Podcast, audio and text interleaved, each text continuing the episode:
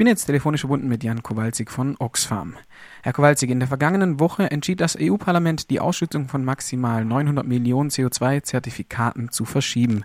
Diese Zertifikaten erlauben es Unternehmen bis zu einer gewissen Grenze klimaschädliche Gase kostenlos auszustoßen. Wenn sie aber mehr verschmutzen als vorgesehen, müssen sie Zertifikate von anderen Akteuren zukaufen. Dadurch soll der Luftverschmutzung ein Preis gegeben werden und Investitionen in klimafreundliche Technologien attraktiv gemacht werden. Was hat das EU-Parlament nun veranlasst, fast eine Milliarde dieser CO2-Zertifikate erst einmal zurückzuhalten?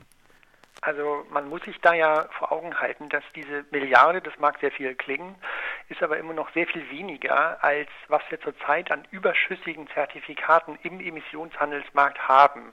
Und dieser große Überschuss führt dazu, dass der Preis der Zertifikate sehr gering ist, äh, nach dem Prinzip Nachfrage und Angebot, äh, was wiederum dazu führt, dass diese klimafreundlichen Investitionen zurzeit nicht stattfinden, weil es immer noch billiger ist, diese sehr, sehr günstigen Zertifikate zu halten oder zu kaufen äh, als in den Klimaschutz zu investieren. Und hier hat das Parlament jetzt signalisiert seine Bereitschaft, ähm, dem Vorschlag der Europäischen Kommission zu folgen, ähm, zunächst einmal nicht weitere Zertifikate auf den Markt zu schütten, sondern die Versteigerung derselben auf einen späteren Zeitpunkt zu verschieben.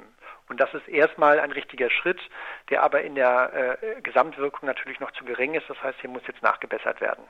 Das Carbon Trade Watch Netzwerk hat die Entscheidung des Europaparlaments als irrelevant bezeichnet, weil sie das System nicht grundlegend in Frage stellt.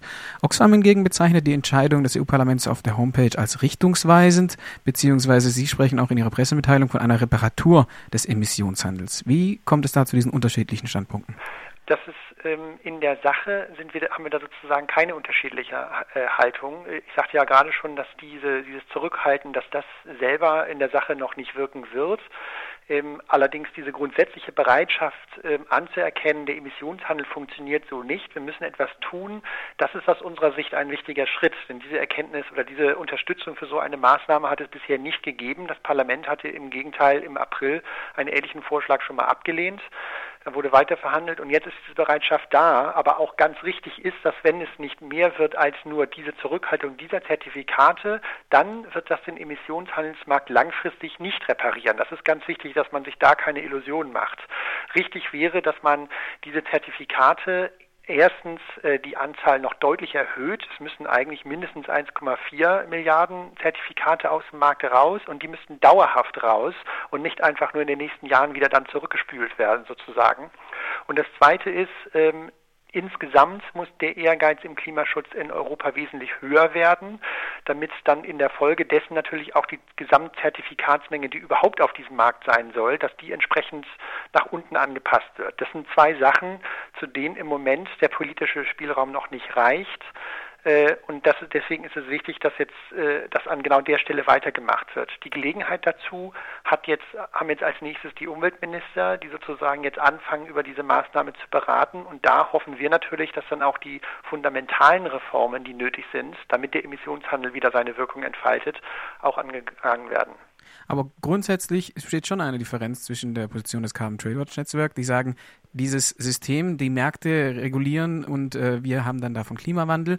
Ich glaube, da ist schon eher so der Konsens, dass das nicht funktioniert beim Carbon Trade Watch Netzwerk. Hingegen Oxfam sieht schon, dass dieses, dieses Werkzeug irgendwie funktionieren kann. Es muss nur anders gemacht werden. Das, das ist eigentlich der ganz wesentliche Punkt, dass man sagt, natürlich kann man sagen, äh, Verschmutzungszertifikate ähm, kann man also kann man handeln. Wer weniger ähm, verschmutzt, kann überschüssige Zertifikate an jemanden verkaufen, der mehr verschmutzt und auf die Weise ein marktwirtschaftliches Instrument schaffen zu, für den Klimaschutz.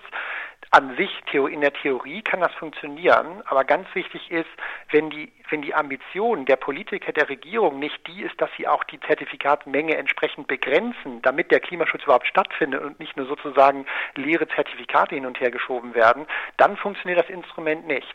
Aber insofern unterscheidet es sich auch nicht von jeder anderen Klimaschutzmaßnahme. Wenn die Politik nicht den Ehrgeiz entsprechend festlegt oder nicht entsprechend ehrgeizig vorangeht, entsteht halt auch kein Klimaschutz.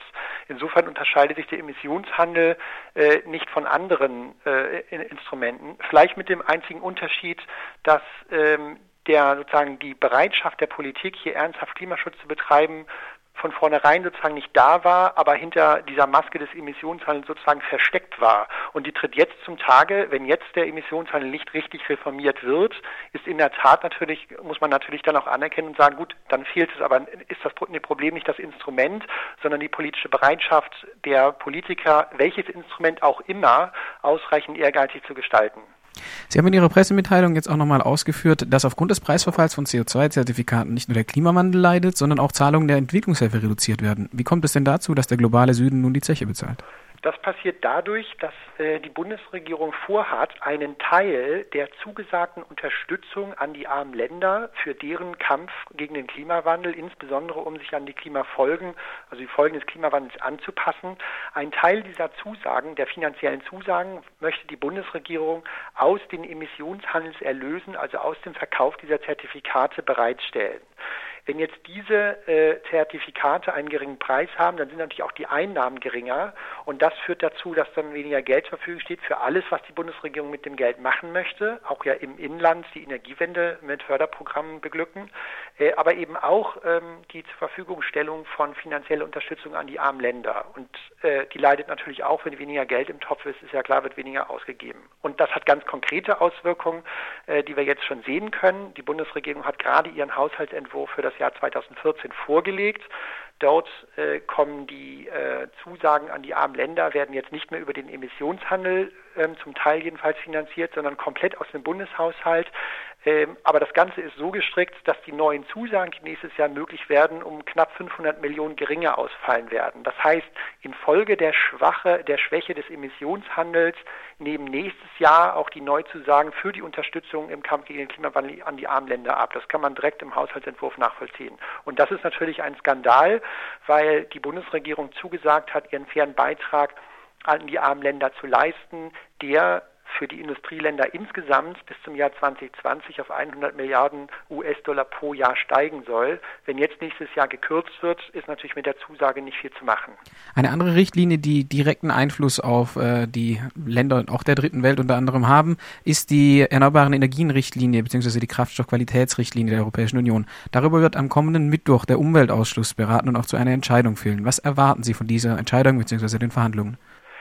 Hier steht äh, eine ganz äh, wichtige Frage im Raum, nämlich die soll, die, soll der Beitrag von Biokraftstoffen oder Agrokraftstoffen ähm, zum, zur Erfüllung des europäischen erneuerbaren Energienziels im Verkehrsbereich soll der Beitrag von Biokraftstoffen äh, hier begrenzt werden, dass man sagt, also nur ein Teil dieses Ziels darf durch Biokraftstoffe und insbesondere konventionelle Biokraftstoffe, also solche, die in Konkurrenz zur Nahrungsmittelproduktion stehen, geleistet werden.